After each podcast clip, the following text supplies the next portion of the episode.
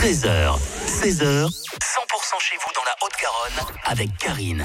Et notre invitée cet après-midi s'appelle Jasmine. Bonjour. Bonjour Karine, bonjour tout le monde.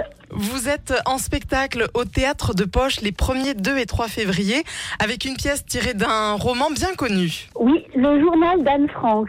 Racontez-nous un peu euh, comment vous avez euh, adapté cette pièce. On est parti donc euh, des lettres écrites par euh, Anne Frank.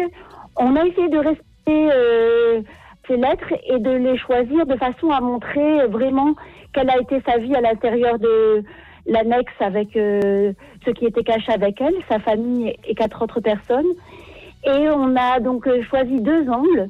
Une interprétation euh, d'Anne Frank, donc qui interprète ses propres lettres comme elle les vivait, et un homme plus contemporain qui lui rentre dans l'annexe et découvre l'univers d'Anne Frank et lit ses lettres.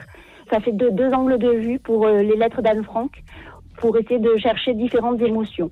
Qu'est-ce qui vous a poussé à aller vers euh, ce récit? Déjà, euh, on trouvait l'écriture très belle. On est une compagnie euh, sur Montpellier et il se trouve que le directeur euh, est aussi metteur en scène et, et comédien. Et donc, c'est lui qui m'avait proposé de ce projet.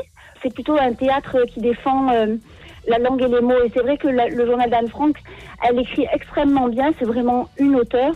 On a été séduit d'une part par l'écriture et puis par le sujet qui parle, en tout cas, euh, à toutes les générations.